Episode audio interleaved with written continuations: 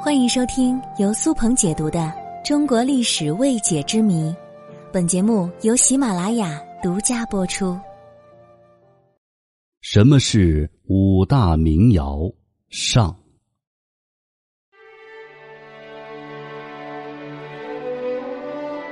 宋朝是我国陶瓷发展史上一个非常繁荣的时期，出现了百花齐放、百家争鸣的局面。瓷窑遍布南北各地，名窑迭出，品类繁多。在历史的长河中，我们的祖先从泥土中创造了品类众多的精良瓷器，其中话题讨论度最高的当属宋代的五大名窑。那么，什么是五大名窑呢？五大名窑的最初说法见于明朝时期的古籍《宣德鼎遗谱》，他曾记载，内府所藏名贵瓷器以柴、汝、官、哥、钧、定六个窑口并称。柴指的就是柴窑，它是五代后周世宗柴荣最先命人烧造的一种瓷器。不过到目前为止，没有找到过柴窑窑址，也不知它在宋代是否还在继续生产，更没有可靠的器物流传。因为太过高冷神秘，所以被后人从宋代名窑当中除名了。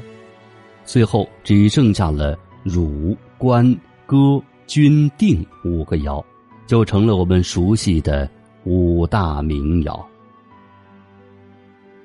我们首先来说说官窑。官窑顾名思义，就是为皇家烧造瓷器的窑口，是我国古代朝廷直接控制的官办瓷窑。它专门烧制宫廷官府用瓷，有北宋官窑和南宋官窑之分。比如北宋时期，光北方就有定窑、磁州窑、当阳玉窑、汝州窑、登封窑、宝丰窑、禹州窑等等。宋代窑厂多，彼此并不封闭，他们也在互相的借鉴、学习和模仿。而有些窑的主流品种非常一致，慢慢的，他们就形成了窑系，遍布全国。宋徽宗作为中国最有文化素养的皇帝之一，对瓷器的要求自然不会低。根据《宋人笔记》记载，在他的挑剔审美之下，北宋大观政和年间，宫廷在汴京附近设立窑厂，专门烧制宫廷用瓷，成立了官窑。官窑专为皇室供应，就决定了它一个很强的特性。排他性，其他各大窑系或窑厂彼此可以相互模仿学习，但是官窑不可以。皇权至上的古代社会，皇帝御用的官窑残次品一般来说都是要被处理掉的，而且这一特征直到明清时期都是如此。在公元一一二七年，汴京城破。徽钦二帝被俘，中原故土尽失。康王赵构南渡至临安，建立了南宋。南宋迁都杭州之后，在杭州附近设立了两个官窑。今天我们在博物馆看到的绝大部分官窑是南宋官窑，而由于北宋都城汴京如今已经深埋在开封市地下六米，难以发掘。时至今日。北宋官窑遗址在何处，仍然是个谜题。第二大名窑哥窑。哥窑是宋代五大名窑之一，最显著的特点就是开片。什么是开片呢？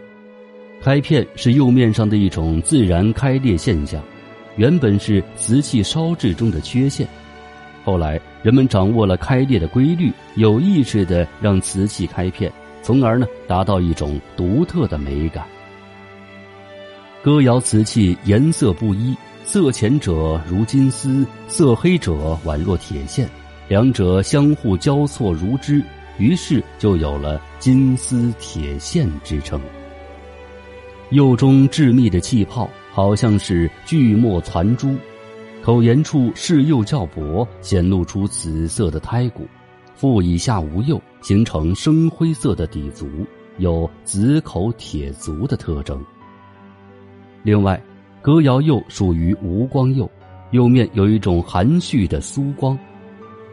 歌窑独有的开片方式让歌窑很好辨认，但是歌窑的年代和产地却是学术界近百年的未解之谜。目前传世歌谣瓷器的主要收藏地点有台北国立故宫博物院、北京故宫博物院、上海博物馆。关于歌谣产地，就有杭州说、龙泉说、景德镇说、北方说等等。各方学者是各抒己见，而近年来，学者们经过科技检测及古籍所说，断定歌谣的产地应该在杭州凤凰山附近，年代却是依旧未知。总之，歌谣现在是五大名窑当中疑问最多的一个。好了。剩下的三大名窑，我们下集再说。